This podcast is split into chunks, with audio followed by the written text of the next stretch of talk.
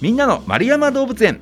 この番組は1951年の子どもの日に開園し多くの人に愛され続けている札幌市丸山動物園のポッドキャスト番組です。飼育員さんのお話を聞いて皆さんも動物博士になっちゃいましょう。ということでこの5月ご紹介しております動物はレッサーパンダです。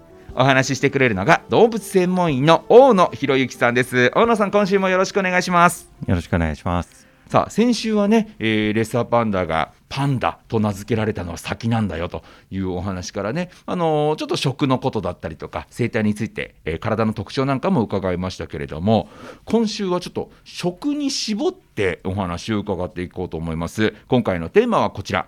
実はあればっかり食べる変色家そうあればっかりということでこうあのー、先週も伺いましたけども笹を主に食べるということなので笹ばっかり食べるよっていうことでいいんですかね？はいそうなんです、はい、えこれ笹ばっかり食べるっていうのはちなみにこうなんか理由があるんですか？そうですね。あの生息環境が原因していると思われるんですけども、はいはい、まあ竹の葉ですね。あの冬でも常緑で、えー、なっていますので、うん、えそういったことが原因かと思います。なるほどなるほど。常に食べられるからっていうことなんですね、そうですね。へえちなみに先週もちらっと伺いました。あの食肉目だというふうに伺ったんですけどあんまりこうお肉とかは食べないんですか？野生下では小動物なんかを取って食べることもあるそうです。へえでだけどこう動物園で与えるのでいうと笹を基本的には与えてるはい、大体1日にですね1キロから2キロの、えー、竹の葉を食べます。すごいですね。え結構あの体のサイズ感にしては1キロ2キロって多くないですか？食べる量として。多いですね。あの笹がですねもうその栄養価が低いものですから、はい、あのたくさん食べないといけなくなっていますね。そうなんですね、はい、いっぱい食べないとエネルギーを得られないと、はい、そうなんです。もっと違う体に進化すればよかったのにと思いますけどねその通りなんですよね。はい、でもえ笹以外にもじゃああれですか葉っぱとかを与えると他の葉っぱも食べたりするんですか？あの食べることもありますけど基本的にはやはり笹を選んで食べてるようですね。へでも先週伺って一番好きな食べ物は笹ではなくはい。動物園ではリンゴをリンゴ。好んで食べています。すごいですね。リンゴが大好き、はい、でリンゴをメインで食べればねもうちょっと量少なくて済みそうな気しますけどね。そうなんです。多分与え続ければ食べると思うんですけども。はい、はい。はい、そうですね。その他にもですねまあゆで卵であったり人参であったりさつまいもであったり、まあ、そういった普段と、えー、園内で取ってきた木の実なんかも与えてることもあります、え。ー、結構じゃあいろいろなものを食べる動物ってことなんですねはいそうですね。雑食なんですけども、はいはい、まあ、草食に近い動物と言えるかもしれない。えちなみにこの1キロ、ね、あの体のサイズで1キロ食べるってあの、まあ、他の動物に比べるとかなり多い方ですか？体のサイズからするとおそらく多いと思うんですけども、はい、まあ、その代わり糞も大量にします。はい、糞も大量にするということはあれですか、はい、やっぱ体にあんま吸収できてないってことなんですかね？そうなんです。もともと笹自体が栄養価が低いもので、うん、たくさん食べなきゃいけなくて、うん、で吸収もあまりそんなにできない動物なので、はい、えー、大量な糞をします。ねなかなか燃費悪いですね、はい、燃費悪いです。はい。えー、他になんかこう食についてのお話ありますか？そうですね。あのまあ、動物園内でいうとまあ、象に次いで餌代のかかる動物です。えー、象あんな体でっかくてめちゃくちゃ食べるのに、はい、それに次いでえ、はい、なんかなんとなくねこう肉食動物の方がお肉高そうだなとかと思うんですけど、はい、え笹ってそんなに高価なんですか？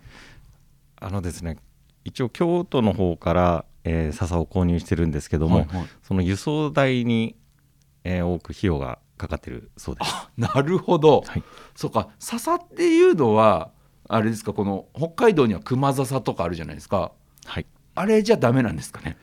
熊笹も、えー、食べるんですけども、はい、おそらく販売しているところがないんじゃないかと思われます。なるほどなるほど、はい、いやなかなかでも大変ですね。えそれで餌代めちゃくちゃかかっててでゾウに次ぐだけお金かかるけどずっと食べ続けますもんねじゃあ毎日毎日1キロはいいやそうなんですエンゲル係数高めの動物ということですよね。はいへえ。こう笹をねよく食べるよってお話でしたけど、あの、まあ1キロぐらいの量をこう食べるのはこう一日中食べてるんですか？こうなんかこう一日何回かに分けてこう与えるみたいなことなんですか？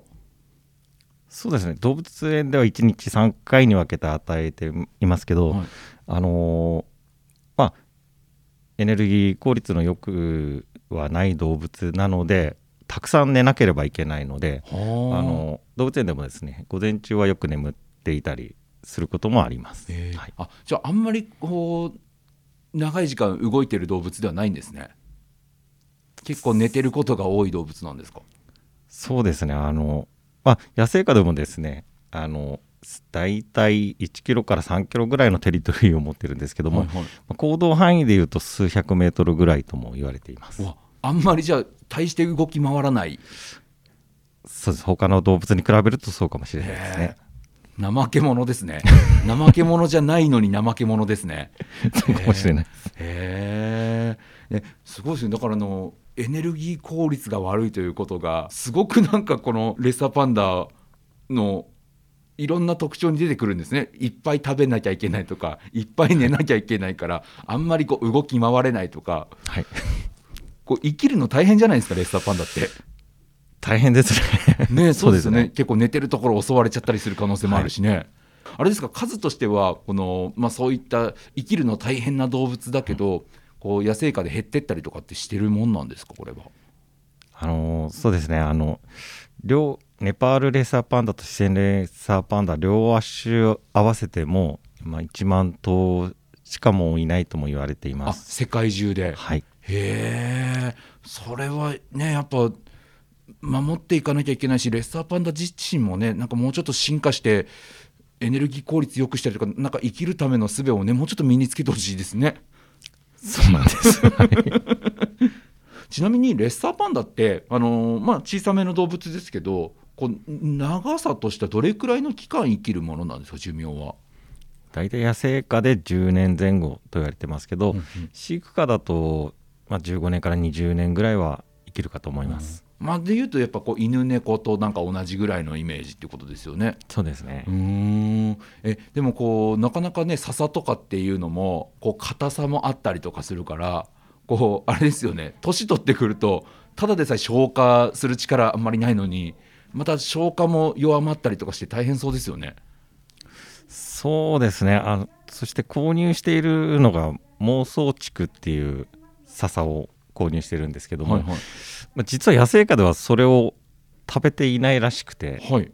でも日本で買えるのがおそらく妄想竹ぐらいしか、えー販売されていないのでまあ竹といっても一口竹といってもあの野生下で食べてるた笹とはちょっと違うようですね。へー。ちなみに今丸山動物園にいるレッサーパンダでいうと年齢はいくつぐらいのレッサーパンダたちがいるんですか？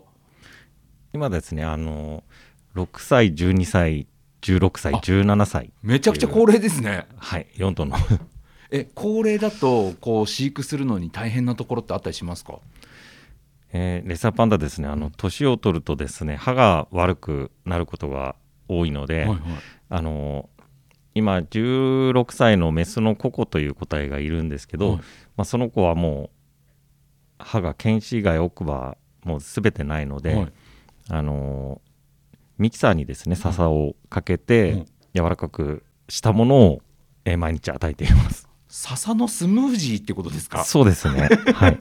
すごいですねえでもそっかこうもうちょっとした介護ですねそういうことになるかもしれないですね。はいえー笹ってそもそも硬いもんなんですかねあんまりこう僕らも普段触れる機会がないんでわからないですけど結構硬いです。はい。うんでえそうするともう歯はもう年齢重ねるごとにすり減ってしまってとかっていうのがもう当たり前なものなんですかね。すり減るのも原因なんですけど、あのおそらく動物園であのリンゴであったり、まあ他の果実であったりを多く与えることがあるので、はいはい。もう歯がまあ、あの野生化でいうともう寿命を過ぎてしまっている個体が生きているものですから長生きしてる分、はい、長生きしてる分歯が悪くなることが多いですね。なるほど、はい、いやでもねこう動物はそれこそ食べられなくなったらもうね命を落としてしまうっていうことになりますからね、はい、うん。だからこそまあ本当にいろんな工夫をしながらこうちゃんと食べて元気に過ごしてもらうために大変ですよね小野さんもね。大変です、ね。はい、えー、でもそそういったまあご苦労もあってでも長生きというところですから、まあ、まだ食べるの大変だけどそのココは元気ですか？16歳でも。そうですね。あのココも元気ですしその上のまだ年上のあまだいるんですね。まだいるんです。あのセータっていう17歳の個体もいるんですけど、うん、えー、まだ元気に。あ長生きしていますすごいですね、はい、ですからこうぜひねこう元気な姿をこう一日でも長く見られるように、はい、ちょっと食の部分でね、えー、大野さん頑張っていただいてね、えー、支えていただければなというふうに思います。ねまあ、そういったちょっとこう今回はレッサーパンダの食についてスポットを当ててお話を伺ってまいりました。また来週もね詳しくレッサーパンダについて伺っていきたいと思います。丸山動物園のホームページでは日々の動物の様子やイベント情報も紹介していますのでぜひそちらもチェックしてみてくださいということでこのお時間動物専門員大野博之さんにお話を伺いました。大野さんありがとうございました。ありがとうございました。